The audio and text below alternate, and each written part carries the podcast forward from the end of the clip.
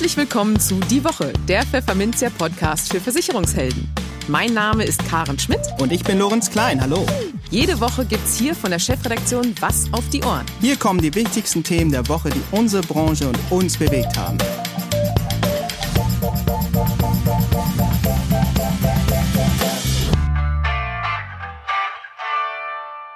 Moin aus Hamburg und herzlich willkommen zu Folge 10 unseres Podcasts. Heute ist der 18. September 2020 und diese Themen haben wir für Sie. Aber bevor es losgeht, noch ein kleiner Hinweis. Kennen Sie schon den Maklerimpuls unseres Podcast-Sponsors der Zürich Gruppe Deutschland? Nein? Sie fragen sich, was ist das überhaupt? Der Maklerimpuls ist ein Online-Portal, das Zürich im April 2020 aus der Taufe gehoben hat. Was gibt's da zu sehen? Spannende Infos zu Themen wie Arbeitskraftabsicherung, Altersvorsorge und Privatschutz, die Ihnen Impulse geben sollen. Aber viel wichtiger, Sie als Makler haben hier den direkten Draht zu Zürich. Loben Sie, kritisieren Sie, teilen Sie Ihre Ideen und helfen Sie so dabei, den Zürich Makler Service zu verbessern. Interessiert? Dann schauen Sie vorbei auf www.maklerweb.de slash Maklerimpuls. In dieser Woche stehen folgende Themen auf der Agenda. In Facebook-Gruppen ist das Netzwerken und Austauschen unter Kollegen schon gelernt. Trotzdem haben viele Vermittler Hemmungen dabei, das Wissen ihrer Fachkollegen anzuzapfen. Versicherungsmakler Andreas Lorenz hat mit Rocket Expert eine Plattform geschaffen, die das erleichtern soll. Ein Gespräch. In den News der Woche gibt es Ärger für den digitalen Versicherungsmakler Clark und gleich nochmal für das Vergleichsportal Check24.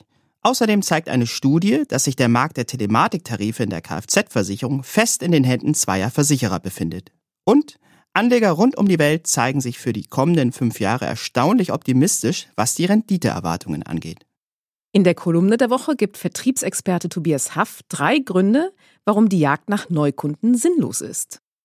Und in unserem Schwerpunktthema für den Monat September, die Altersvorsorge, sprechen wir mit Zürich-Vorstand Jan Ross darüber, wie Makler auf Kunden in der Corona-Zeit zugehen sollten und ob sich das Thema Nachhaltigkeit dazu eignet, neuen Schwung ins Beratungsgespräch zu bekommen. Im Gespräch. Kommt ein Eisverkäufer zum Makler? Nein, das ist nicht der Anfang eines schlechten Scherzes. Sowas kommt im Vermittlerbüro ja durchaus vor. Nur, wie versichert man denn eine Eisdiele? Worauf ist dabei zu achten? Und wer ist der beste Anbieter? Nicht immer ist es für Makler, die eher als Generalisten unterwegs sind, einfach, diese Fragen zu beantworten. Versicherungsmakler Andreas Lorenz hat daher die Plattform www.rocket.expert aus der Taufe gehoben. Hier können sich Vermittler mit ausgewiesenen Experten vernetzen, Fragen stellen und Fachwissen absaugen. Aber hören Sie selbst. Wir haben Andreas Lorenz aus Hannover zugeschaltet. Grüß dich, Andreas. Hallo, Karen. Du und deine Kollegen, ihr verwaltet mittlerweile schon 18 Facebook-Gruppen. Die bekanntesten davon sind einmal das Versicherungsmaklerforum Deutschland und die Versicherungsvermittler Deutschland. Welche Rolle spielen Facebook-Gruppen heute für Vermittler? Also die Frage, die stellen wir uns auch immer regelmäßig. Und ähm, zum einen ist ja so die Grundbedeutung äh, gegeben aus dem, was wir so machen und tun.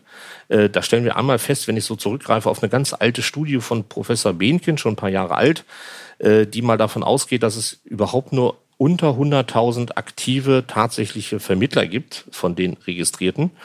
Ähm, dann erreichen wir über unsere Gruppen, Accounts und Seiten mittlerweile 12.000 Branchenangehörige.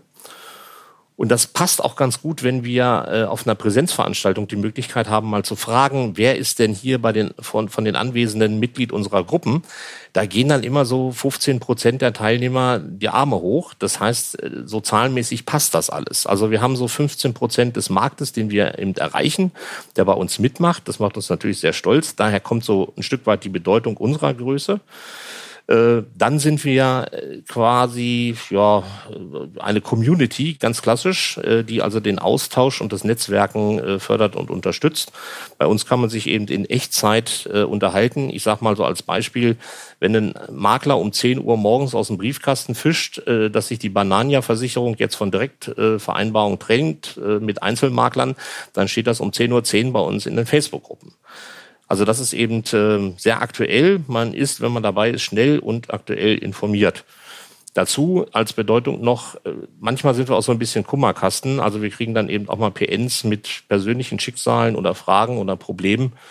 äh, wo man dann mal telefoniert. Und ganz ehrlich, ähm, ich habe also schon mit mehr als einem Vermittler gesprochen, äh, der sich die Tränen kaum zurückhalten konnte, weil er uns eben so ein bisschen als Problemlöser oder Kummerkasten missbraucht hat. Äh, auch das machen wir natürlich, äh, aber es zeigt so diese große Bandbreite dessen, was wir da so äh, machen mit unseren Facebook-Gruppen.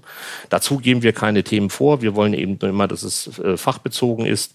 Äh, dann darf auch gerne mal gelacht werden, wenn es dazu passt. Ähm, und jeder kann eben das loswerden, was er da gerne möchte. Manchmal ist es inhaltlich sehr spannend und sehr fachorientiert und manchmal ist es einfach äh, mal eine Frage, wie andere Kollegen das sehen und äh, da wird dann eben auch ziemlich kontrovers diskutiert. Im Kern sind wir Gastgeber einer Party, sage ich immer. Äh, da kommt es natürlich darauf an, was die Mitglieder daraus machen. Okay, also Netzwerken steht äh, da im Vordergrund. Ähm, welche Themen werden denn da vor allem angesprochen? Also es ist äh, wirklich von A bis Z, also von A wie Probleme in der Ausschließlichkeit ähm, bis äh, Z wie Zahlungsprobleme bei Kunden während Corona. Also wir haben wirklich alle Themen mit dabei. Ähm, Geschäftsmodelle, was ist erlaubt, wenn der Versicherer sagt, lieber Makler, wenn du was von mir willst, kostet das ab sofort 50 Euro ähm, Versicherer die Kündigungen nicht akzeptieren. Also das ist eine ganz, ganz bunte Couleur. Da kann man gar nicht mal sagen, dass es da Themen gibt, äh, die da immer wieder ähm, auflaufen mit einer großen, ähm, sagen wir mal, Häufigkeit. Du sprichst schon äh, das wunderbar an. Das ähm, ganz im Sinne des Austauschs steht ja auch eben, dass das äh, ein recht neues Projekt von dir, 2019 ungefähr gestartet, die Plattform www.rocket.expert. Genau. Was war denn die Idee dahinter? Ja, wir haben, ähm, also Facebook wird mit der ältesten Gruppe Versicherungsmakler Forum Deutschland im Oktober tatsächlich schon vier Jahre alt für uns. Das heißt, da haben wir natürlich eine unheimlich große äh, Erfahrungsmenge, äh, wie die Vermittler da reagieren. Dazu haben wir seit vier Jahren Vermittlerinterviews per Telefon durchgeführt. Das sind jetzt mittlerweile über 900 Stück. Das klingt erstmal brutal viel. Ähm, in Tatsächlichkeit, äh, in tatsächlicher Geschwindigkeit äh, ist es dann eben einer pro Werktag gewesen wo wir einfach mal gefragt haben, ähm, du bist bei Facebook, ähm, liest immer fleißig mit, das haben wir auch mittlerweile ausbekommen. Wir haben eine Aktivitätsquote, die immer so zwischen 90 und 95 Prozent liegt. Äh, das ist natürlich sehr viel. Und äh, da haben wir die Situation, dass wir halt auch gerne mal fragen, wenn du mitliest, äh, gibt es denn von deiner Seite aus mal Fragen, die du hast? Speziell in Richtung, äh, wer kann mir denn helfen bei der Versicherung einer Eisdiele? Und dann hören wir eben, dass Makler sagen, naja, ich würde nicht so gerne dort was ähm, reinstellen als Frage. Dann schreibt halt jemand darunter, ah, das muss man doch wissen als Makler. Also da gibt es so eine gewisse Hürde dazu, die haben einige Vermittler. Das finden wir auf der einen Seite sehr schade, weil gleichzeitig bekommen wir halt viele PNs. Da steht halt drin, wer war denn nochmal der Experte, äh, der Kaution macht. Äh, das ist dann spannend, weil dann denken wir, naja, kannst du eigentlich in der Facebook-Gruppe fragen. Beantworten wir natürlich sehr gerne, aber da sehen wir eben aufgrund unserer Interviews äh, und der Erfahrungen, dass da Makler so ein bisschen äh, zögern bei der Situation. Dann gibt es natürlich noch viele Vermittler aus der Ausschließlichkeit, die sagen mir, naja, Andreas, ich könnte jede Woche äh, eine Frage stellen äh, zu irgendeinem Thema, was ich versichern muss, aber das mache ich dreimal, dann kommt mein Vertreter Bereichsleiter vorbei und liest mir den Agenturvertrag vor. Da hat er natürlich ein bisschen Ressentiment, äh, da irgendwie äh, offen zu fragen. Äh, das war so ein bisschen der Kern und Auslöser dafür, dass wir gesagt haben, okay, dann brauchen wir eigentlich eine unabhängige Plattform außerhalb von Facebook, die diese Kooperationsmöglichkeit bietet. Also der Vermittler fragt den Experten. Und das hat natürlich verschiedene Vorteile, wenn man es mal einfach so äh, nehmen will. Ähm, wenn ich jetzt einen, einen Experten äh, konsultiere, nehmen wir mal den Rainer Schamberger als Beispiel, der hat einen Schornsteinfeger mehr, wenn ich mit einem Schornsteinfeger, der mich angefragt hat, bei Rainer lande. Ein Schornsteinfeger mehr bedeutet für den Rainer einen größeren Druck auf der Pipeline zum Versicherer im Sinne von Rahmenkonditionen, besonderen Klauseln und so weiter. Das heißt, da ist der erste Gewinner der Experte. Für mich als Vermittler, da schaffe ich das Thema natürlich ähm, ganz, ganz schnell in einer megamäßigen Qualität umzusetzen. Auch mal da ein Beispiel. Wenn morgen jemand zu mir kommt und will einen Schreibwarenladen im Bahnhof in Hannover versichern und er sagt zu mir, ich brauche eine Mietkautionsversicherung nach den Statuten der Deutschen Bahn und eine Bürgschaft äh, für Toto Lotto. Dann bin ich da bestimmt zwei, drei Tage am Rumdoktorn. Da rufe ich Jörn Grote an oder Nils Müller. Äh, die erledigen das in 20 Minuten und trinken noch einen Kaffee dabei. Das heißt, das ist für mich an der Stelle natürlich Haftungsminimieren, Zeitersparnis.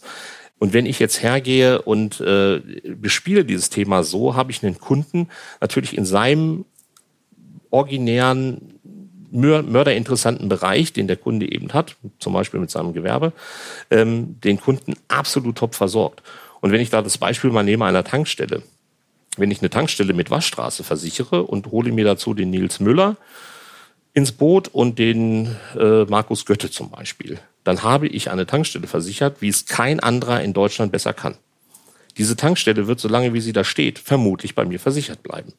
Und rundherum kriege ich entweder Empfehlungen, weil dieses Thema Empfehlung natürlich ähm, eine neue Dimension bekommt. Ich bin nämlich für den Kunden dann nicht der, der alles kann. Also heute, ich bin der Top-Baufinanzierer, der Top-Versicherer, mache noch Strom und Gas und Vorsorgedokumente.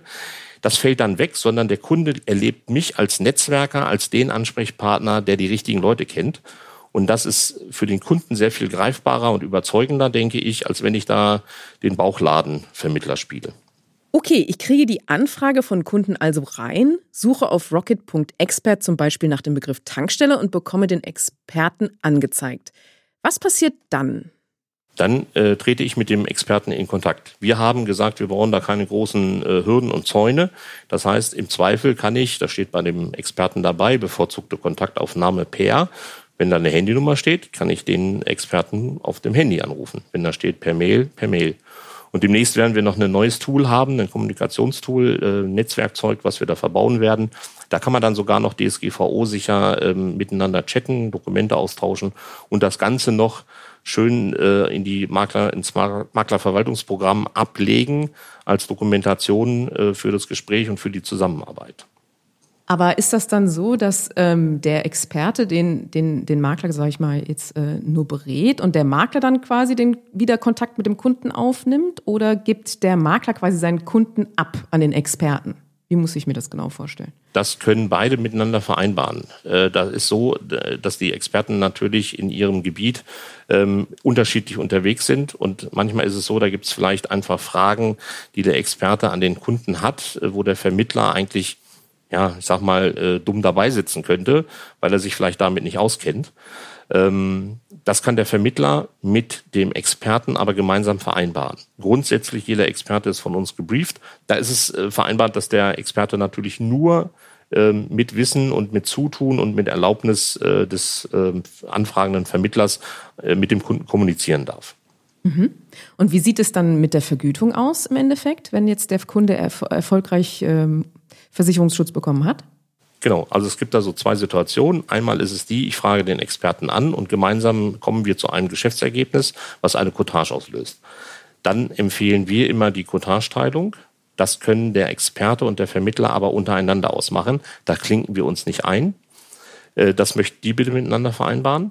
Und das zweite Modell ist eben, dass ich äh, auch den Experten mal konsultieren kann zur Frage, dass ich eine Versicherungslösung vorfinde bei einem Kunden und ich mich jetzt nochmal vergewissern will, ob die denn optimal ist oder ob der Experte daran was auszusetzen hat. In dem Fall könnte man eben einfach eine, ähm, eine, eine Honorarvereinbarung treffen. Ganz einfach, dass der Experte sagt, komm, gib mir es her, ich lese mir es durch, kriegst 30 Euro, die ich dir in Rechnung stelle. Wer gilt bei euch dann als Experte? Gibt es da Kriterien, die erfüllt werden müssen? Wir prüfen das natürlich im Hintergrund. Ähm, wir haben natürlich auch ein großes Netzwerk, wo wir mal in so ein bisschen in die fachliche Prüfung gehen können. Viele Experten, die aber auch diesen Expertenstatus wirklich für sich wahrnehmen und äh, leben, die erkennt man eigentlich auch schon einfach am Außenauftritt. Also wenn jemand schon seine ganze Homepage an Außenauftritt ähm, auf diese spezielle Zielgruppe, auf, das, auf die Branche ausgelegt hat, dann ist für uns schon der Expertenstatus natürlich schon von außen zu sehen. Und wenn wir dann fragen und jemand sagt, na ja, äh, ich bin Experte für äh, die Versicherung von Taxis und äh, bin immer im, in einem Fachmagazin für, für Taxis und auf Taximessen unterwegs und so weiter. Das ist natürlich etwas, was dieses Ganze, den Anspruch, den wir haben, noch an einen Experten unterstützt. Dazu, das ist natürlich auch eine Schwierigkeit, die wir haben, die müssen wir natürlich im Vorfeld auch immer klären, dass der Experte zur Kooperation geeignet ist. Wenn wir jemanden haben, der ein absolut fachlich toller Experte ist, aber ansonsten ist er leider ein Messi und für eine Kooperation nicht geeignet, äh, dann wollen wir ihn auch nicht auf die Plattform haben. Mhm. Und Auf der anderen Seite darf denn jeder das Wissen der Experten quasi absaugen? Also, oder dürfen das nur Makler sein zum Beispiel? Nein, also grundsätzlich alle Vermittler. Äh, da ist es so ein bisschen, da ist mir ehrlich gesagt, ähm, ganz stumpf gesagt und platt, äh, eine Ausschließlichkeitsvereinbarung mit einer Gesellschaft für einen Vermittler äh, völlig wurscht egal. Ähm, es kann auch nicht sein, und da ist da ein bisschen sehr kurz gesprungen, wenn der Versicherer äh, sich nun daran stören sollte, dass der Vertreter über einen Experten eine Lösung herbeifügt, führt, die zu einem Top-Ergebnis für den Kunden führt und der Vermittler in der Ausschließlichkeit danach noch die Möglichkeit hat, äh, die Produkte seines Hauses an den Kunden irgendwie äh, zu vermitteln, äh, da gewinnen zum Schluss eben alle. Und wie viele Experten sind inzwischen schon angeschlossen? Äh, das ist eine gute Frage. Ich glaube, es sind irgendwie 21. Wir haben hier aber einen ganzen Stapel liegen von Bewerbungen. Ähm, wir hinken da so ein bisschen nach. Wir haben so eine, die Beta-Version unseres Portals jetzt zunächst mal abgeschlossen, verbauen gerade dieses Thema Netzwerkzeug. Wir sind da also sehr aktiv. Es geht jetzt ähm, in diesem Monat noch los, dass wir jetzt nach und nach die äh, Kollegen, die sich schon gemeldet haben, dort draufhieven. Insofern wird es ähm, schon eine ganz äh, spannende Größe haben zum Jahresende. Und dann geht's auch richtig los oder kann man auch jetzt schon entsprechende Anfragen stellen? Man kann jetzt schon Anfragen äh, stellen, nur wenn du da halt suchst, äh, den Vermittler, äh, den Experten für Foodtrucks, wirst du das Feld Foodtrucks noch nicht finden. Das ist eben noch unbelegt. Das ergänzen wir halt nach und nach mit den Experten, die wir da eben ähm, haben. Spannenderweise, ich sagte ja vorhin, 15 Prozent des Marktes erreichen wir über dieses Thema Facebook. Da haben wir natürlich eben auch viele Experten, die online nicht unterwegs sind, eben nicht dabei. Da ist natürlich auch unser Ansatz, dass wir die sozusagen auf Facebook hieven. Also wenn wir jetzt einen Experten haben für die Versicherung von Möbelhäusern, der aber keinen Social Media Account hat, äh, dann haben wir natürlich die Möglichkeit, ihn trotzdem bei uns in den Facebook-Gruppen vorzustellen und als Kooperationspartner auf unserem Portal anzubieten. Und dann wird es natürlich eine richtig runde geile Sache weil dann haben wir irgendwann alle Experten drauf. Das wäre auch so ein bisschen unser Wunsch. Okay, also es lohnt sich immer ein Blick auf www.rocket.expert. Äh, vielen Dank fürs Gespräch, Andreas. Herzlichen Dank, Karin. Vielen Dank für die Einladung. Die News der Woche Teil 1. Der digitale Versicherungsmakler Clark ist stolz darauf, auch in der Corona-Krise zu wachsen. Zum fünfjährigen Jubiläum im Juni hätten die Nutzer bereits über eine Million Versicherungsverträge digitalisiert, hieß es jüngst in einer Pressemitteilung. Doch damit sei man längst noch nicht am Ziel, kündigte Christopher Oster, CEO und Mitgründer von Clark, selbstbewusst an. Klassische Maklerunternehmen, die sich ansonsten nicht so sehr für die ambitionierten Wachstumspläne eines Insurtechs interessieren, bekamen dennoch in letzter Zeit eine gar nicht mal so leise Ahnung davon, was es heißt, mit einem solch ehrgeizigen, womöglich gar aggressiven Mitbewerber im gleichen Teich zu schwimmen. Dem Makler Matthias Hellberg platzte jedenfalls auf Twitter der Kragen. Er schrieb, Hallo Clark Germany, wann hört ihr eigentlich mit diesem Mist auf, die Betreuung von Versicherungen ohne Kenntnis oder Wunsch eurer Kunden zu übernehmen? Das sind doch keine Zufälle mehr, das hat System, gell? Ups, was ist denn da los? Nun, sein Tweet schmückte Hellberg mit diversen Screenshots von teilgeschwärzten Mails verwunderter Kunden, die ihm eilig erklärten, dass sie auch weiterhin von Hellberg betreut werden möchten und nicht von Clark. Die Übertragung des Maklermandats von Hellberg auf Clark sei unbeabsichtigt geschehen, so der Kundentenor in den zitierten Mails. Nun ist die Kritik am Vorgehen von Clark und weiteren digitalen Versicherungsmanagern nicht neu. Bereits im September 2019 empörte sich der Makler Sven Hennig in einem langen Erfahrungsbericht auf seinem Blog. Titel Clark oder andere Versicherungs-Apps, so setzen sie unbewusst ihren Betreuer vor die Tür. Hennig berichtete von einem seiner Kunden, der die Clark-App dazu nutzen wollte, um seinen Vertrag digital ablegen und einsehen zu können, aber dabei sicher nicht den Vertrag übertragen wollte, wie Hennig damals schrieb. Auch hier also alles nur ein Versehen des Kunden. Auf unserer Facebook-Seite fasst ein Versicherungsagent der Basler seinen Kunden das Geschäftsgebaren von Clark, wie er es wahrnimmt, mit diesen warnenden Worten zusammen. Wusstet ihr, dass Clark hier mit Übersichtlichkeit der Verträge in einer App wirbt? Ihr aber mit eurem Einverständnis einen Maklerauftrag unterschreibt? Eure zuverlässige Vorortbetreuung wie bisher ist damit Geschichte. Bitte genau überlegen. Ein anderer Nutzer schreibt, schon öfters passiert. Die Kunden suchen eine übersichtliche App, Clark wird mit viel Geld beworben und diese merken überhaupt nicht, dass sie da einen Maklervertrag abschließen. Grenzwertige Geschäftsidee. Tja, und was sagt Clark zu diesen Vorwürfen? Im Rahmen des Registrierungsprozesses muss jeder neue Kunde eine elektronische Unterschrift zur Übertragung des Maklermandates an uns leisten. Hier ist uns volle Transparenz wichtig. Denn auch wir haben natürlich ein Interesse daran, dass sich Kunden ganz bewusst für uns entscheiden, teilte eine Unternehmenssprecherin auf Anfrage von Pfefferminzia mit. Auf der Registrierungsseite heißt es daher ausdrücklich, damit wird Clark dein neuer Versicherungsmakler. Zugleich räumte die Sprecherin ein, dass es trotzdem vorkommen könne, dass einige Kunden zu uns wechseln, obwohl sie weiter von ihrem vorherigen Versicherungsmakler betreut werden wollen. Damit die Kunden alle Optionen kennen, so die Sprecherin weiter, informiere Clark schon im Registrierungsprozess an mehreren Stellen darüber, dass das Maklermandat jederzeit widerrufen werden kann. Sollte ein Kunde sein Maklermandat bei Clark kündigen wollen, sei dies jederzeit möglich, betonte die Clark-Mitarbeiterin. Und fügte hinzu, Unsere Versicherungsexperten stehen ihm dabei für alle eventuellen Fragen und Unsicherheiten zur Verfügung. So, so. Ein Schelm, wer Böses dabei denkt. Das ist aber nett, dass Clark eine Kündigung zulässt, die einfach nur Recht und Gesetz entspricht. Mir leuchtet nur nicht ein, wozu dabei ein Versicherungsexperte nötig sein sollte. Kommentiert ein Facebook-Nutzer das wohlmeinende Serviceangebot, das uns ein wenig an die bei Kündigung Rückruf-Hotlines diverser Telekommunikationsanbieter erinnert. Und auch Makler Hellberg vermag das alles nicht so recht zu überzeugen. Habt ihr schon mal bedacht, wie hoch wohl der finanzielle Aufwand durch eure offensichtlich intransparente Vorgehensweise bei Kollegen und Versicherern ist, Clark Germany? fragt er auf Twitter. Vermutlich in dem Wissen, dass es sich dabei um eine rein rhetorische Frage handelt. Ärger hat sich auch das Vergleichsportal Check24 eingehandelt. Allerdings von der Finanzaufsichtsbehörde BaFin. Was war geschehen? Im Juni dieses Jahres hatte Check24 seinen Kreditkunden versprochen, bei einer möglichen Arbeitslosigkeit bis zu sechs Kreditraten zu übernehmen. Stopp, das ist Versicherungsgeschäft, meint die BaFin, und dafür hast du, liebe Check24, keine Erlaubnis. Die Folge? Die Behörde verordnet, dass das Vergleichsportal dieses Geschäft einstellen muss. Und was sagt das Vergleichsportal dazu? Juckt uns nicht wirklich, könnte man es wohl übersetzen. In der offiziellen Stellungnahme Pfefferminzia gegenüber klingt das etwas weniger lapidar formuliert so. Der Bescheid der BaFin beziehe sich auf eine einzelne, bereits abgeschlossene Aktion im Juni bei der Vermittlung von Ratenkrediten. Auswirkungen aufs Restgeschäft sieht man in München dadurch nicht.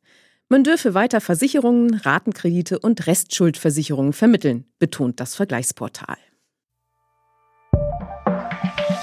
Die Kolumne. So manch ein Vermittler richtet sein Geschäft gnadenlos auf die Gewinnung von Neukunden aus. Ist das eine schlaue Strategie? Nein, meint Tobias Haff.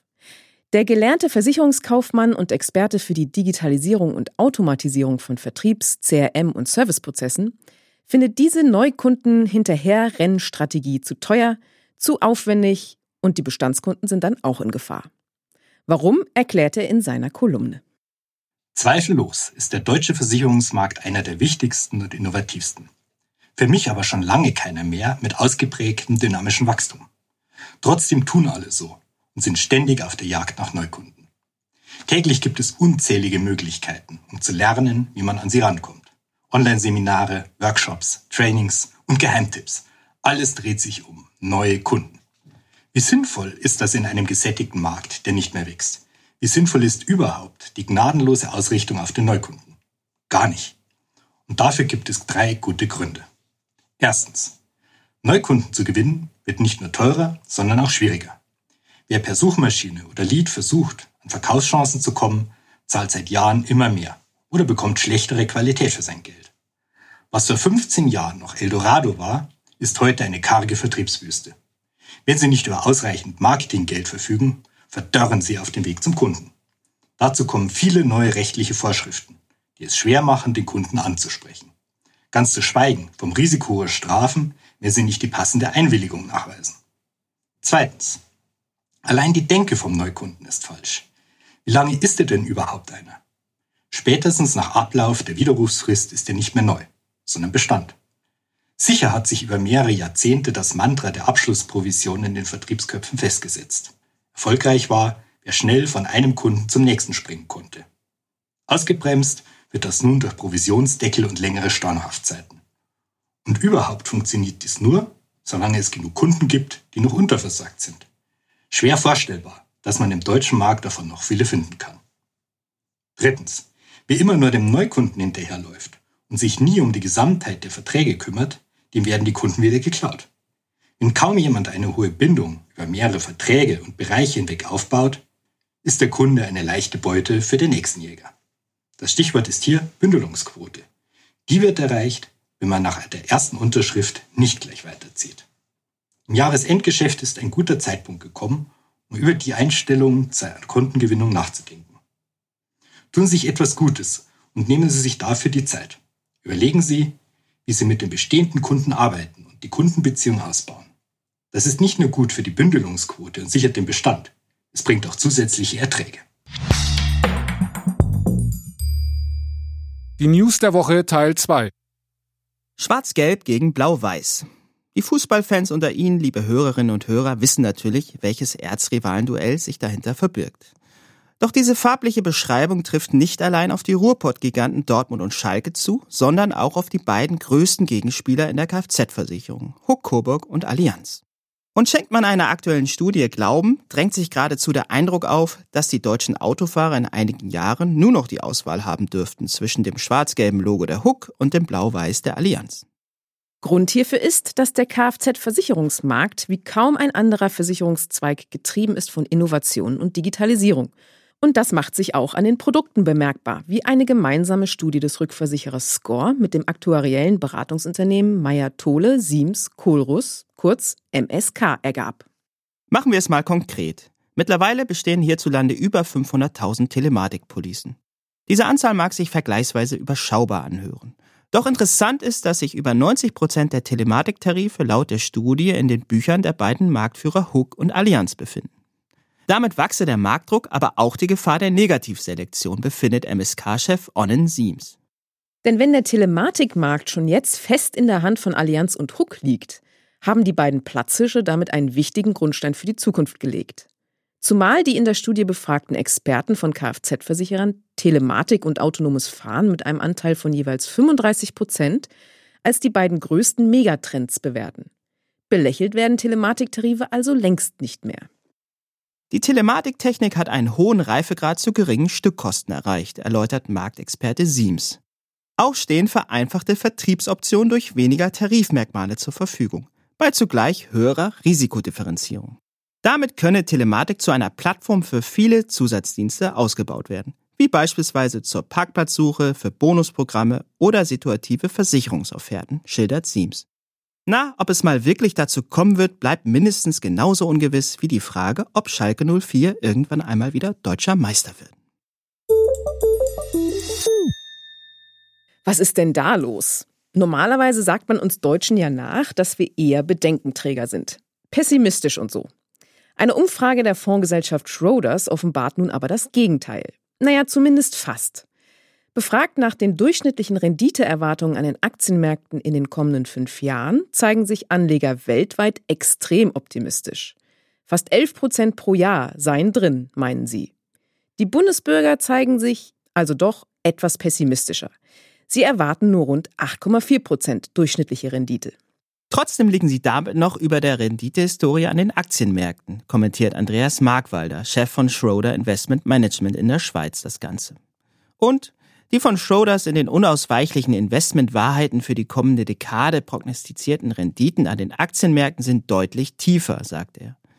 In den USA erwartet das Fondshaus bis 2027 indexierte Renditen von weniger als 6 Prozent jährlich, in Europa weniger als 4 Prozent und in Japan 3 Prozent. Ein Grund für die sehr sportlichen durchschnittlichen Renditeerwartungen, wie es Schroders formuliert, könnte sein, dass nur 6 Prozent der weltweit befragten Anleger davon ausgehen, dass die wirtschaftlichen Folgen von Covid-19 mehr als vier Jahre spürbar sein werden. Und nur ein Fünftel prognostiziert eine Pandemiedauer von mehr als zwei Jahren. Naja, wir werden sehen. Die Schroders-Experten zumindest gehen davon aus, dass sich Covid-19 mit großer Wahrscheinlichkeit in den kommenden Jahren erheblich auswirken wird. Volkswirtschaften, Finanzmärkte und darüber hinausgehende Bereiche würden beeinflusst, so die Prognose. Das Schwerpunktthema. Haben die Kunden in der Corona-Zeit eigentlich den Kopf frei für das Thema Altersvorsorge?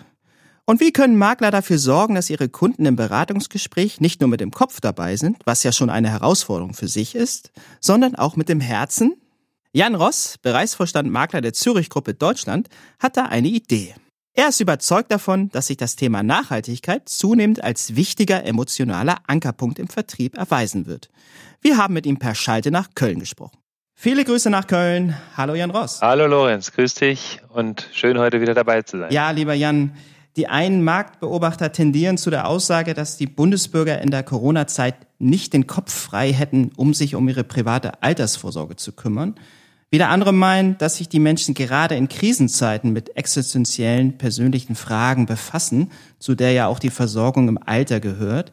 Welche Sichtweise trifft derzeit aus deiner Perspektive eher zu? Es ist äh, ja glücklicherweise so, dass ähm, die Makler äh, eben keine Marktbeobachter sind und äh, sehr nüchtern und neutral auf den Markt zugehen, sondern ja ihre Kunden durchaus äh, bewusst kennen, häufiger mit denen schon über lange Jahre hinweg äh, zusammenarbeiten und ähm, somit ja auch ein, ein, Stück weit einschätzen können, ob sie jetzt in dieser Krisensituation eher den äh, ähm, äh, Kopf frei haben, sich um das Thema Altersvorsorge zu kümmern oder auf der anderen Seite eben äh, im Augenblick ähm, eher ein bisschen das von sich, äh, von sich weg, äh, wegtragen.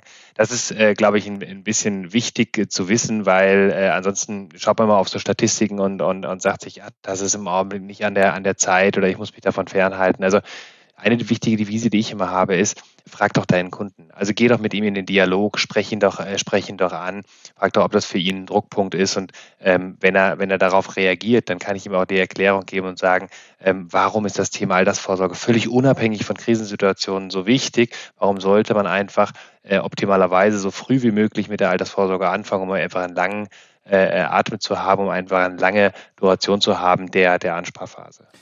Ja, schauen wir mal Ganz konkret auf die Fondspolice. Ähm, ja, für den Abschluss einer Fondspolice, sei es mal mit oder ohne Garantie, ähm, mag es ja viele rationale Gründe geben. Stichwort Niedrigzinsphase. Doch damit hat der Makler ja nicht zwingend automatisch sichergestellt, dass der Kunde gewissermaßen auch mit dem Herzen dabei ist bei dieser Entscheidung. Inwieweit eignet sich hier zum Beispiel das Thema Nachhaltigkeit, um Emotionen beim Kunden zu wecken? Ja, bleiben wir bei, bei, bei dem, was ich gerade eben gesagt habe, nämlich den, äh, den, den Kunden zu fragen. Also ähm, ich glaube, das ist schon ein wichtiger äh, Aspekt, denn ähm, wenn man einfach mit dem ähm, Kunden mal in den Austausch geht und ihn fragt, was ist dir eigentlich wichtig bei dem Thema deiner Geldanlage, ähm, dann haben wir das mal als Zürich untersucht und haben festgestellt, dass in der Gesamtbevölkerung 68 Prozent das als wichtig erachten und 75 Prozent ähm, der 18- bis 35-Jährigen, also die das nochmal äh, als noch gewichtiger äh, empfinden.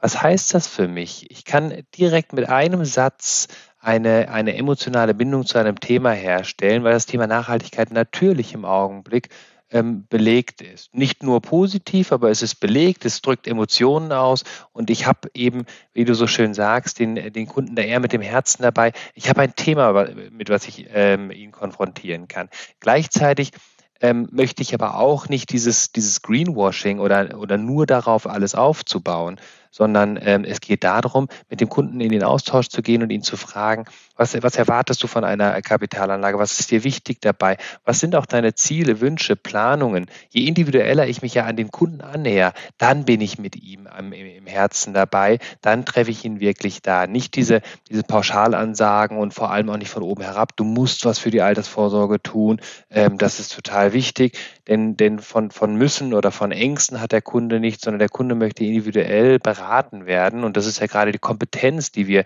in der Beraterschaft haben. Und genau das äh, sollten wir auch ausnutzen. Aber klar, natürlich ist das Thema Nachhaltigkeit ein guter, guter Aufhänger und viele reagieren eben auch äh, positiv oder zumindest mit einer hohen Offenheit auf das Thema Nachhaltigkeit. Ja, schauen wir uns diesen vertrieblichen Aufhänger mal, mal genauer an. Nun sind ja Makler normalerweise nicht sonderlich erfreut, wenn ihnen der Gesetzgeber Vorgaben macht äh, beim Thema Nachhaltigkeit scheint das allerdings ein bisschen anders zu sein. Da wartet man im Grunde gewisserweise auf den Gesetzgeber.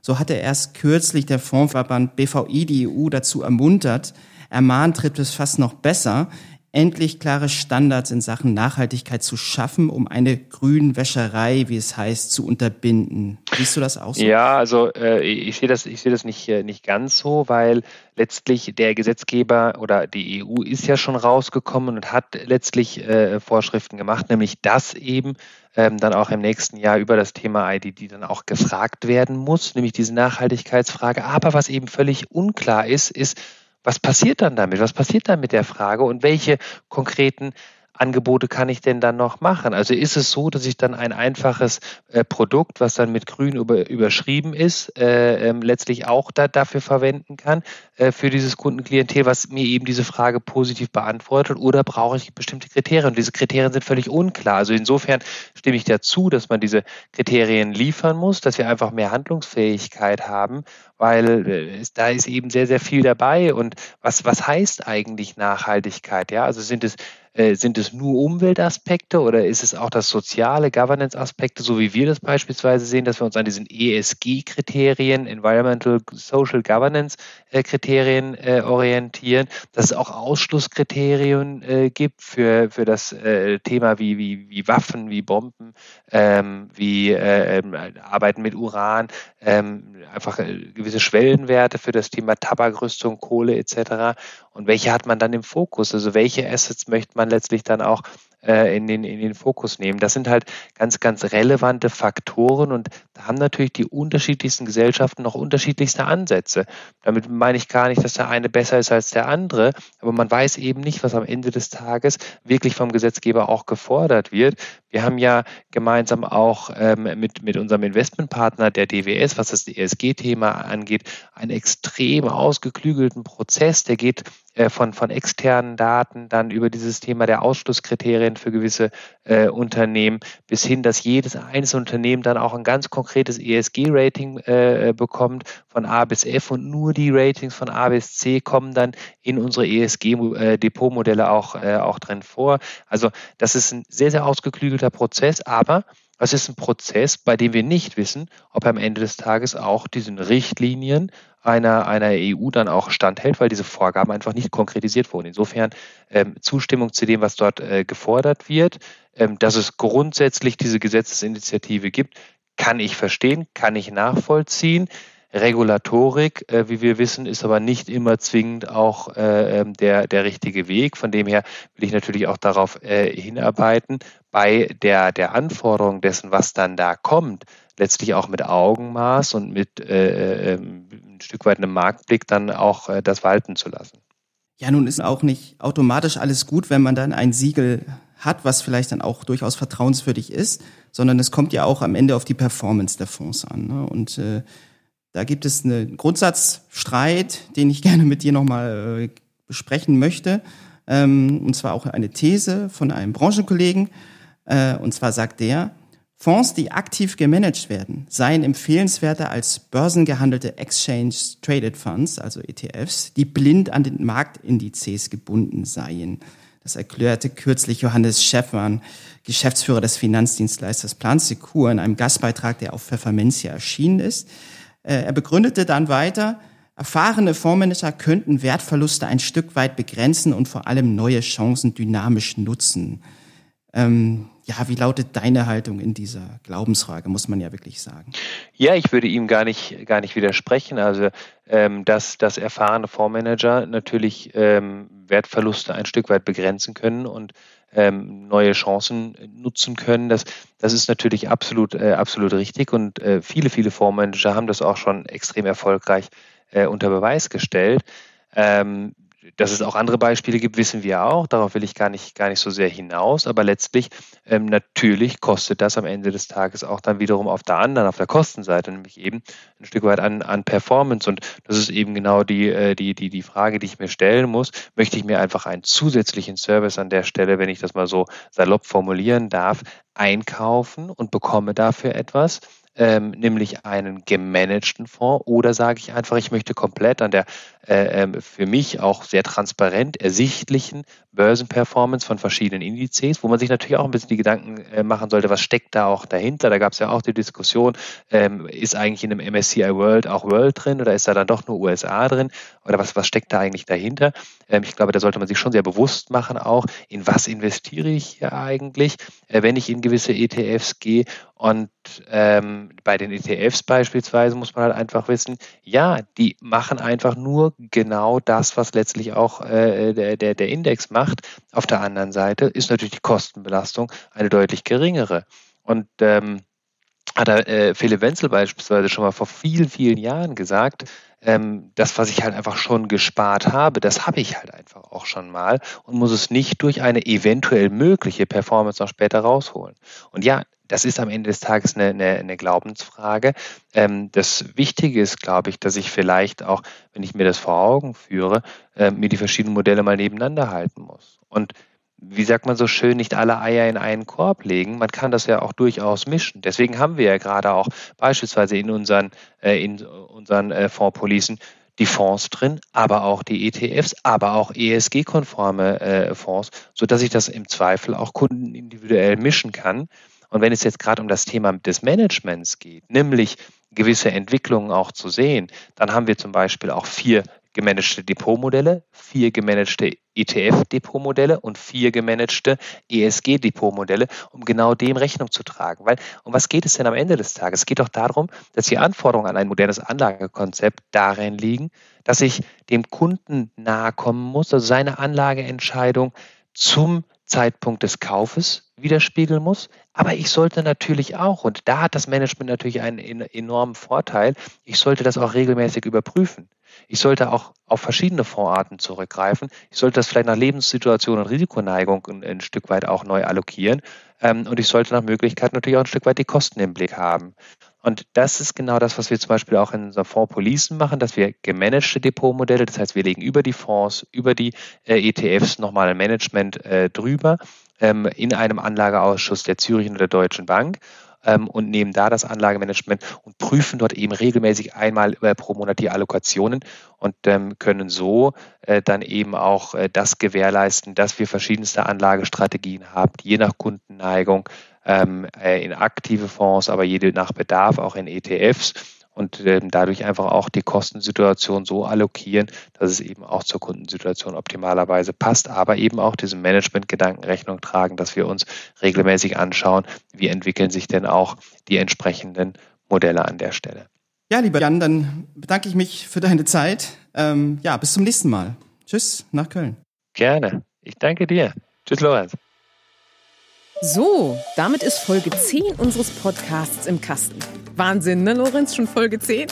Unfassbar. Na dann auf die nächsten 10. Seien Sie dabei und abonnieren Sie den Podcast, bewerten Sie ihn, teilen Sie ihn, hören Sie weiter fleißig zu. Sie finden uns auf Spotify, Apple Podcasts und Co. oder auf www.pfefferminzia.de slash podcast. Und danke, dass Sie uns bis hierhin schon mal die Stange gehalten haben. Wir hören uns kommenden Freitag wieder. Bis dahin, bleiben Sie gesund, genießen Sie das Wochenende und kommen Sie gut in die neue Woche.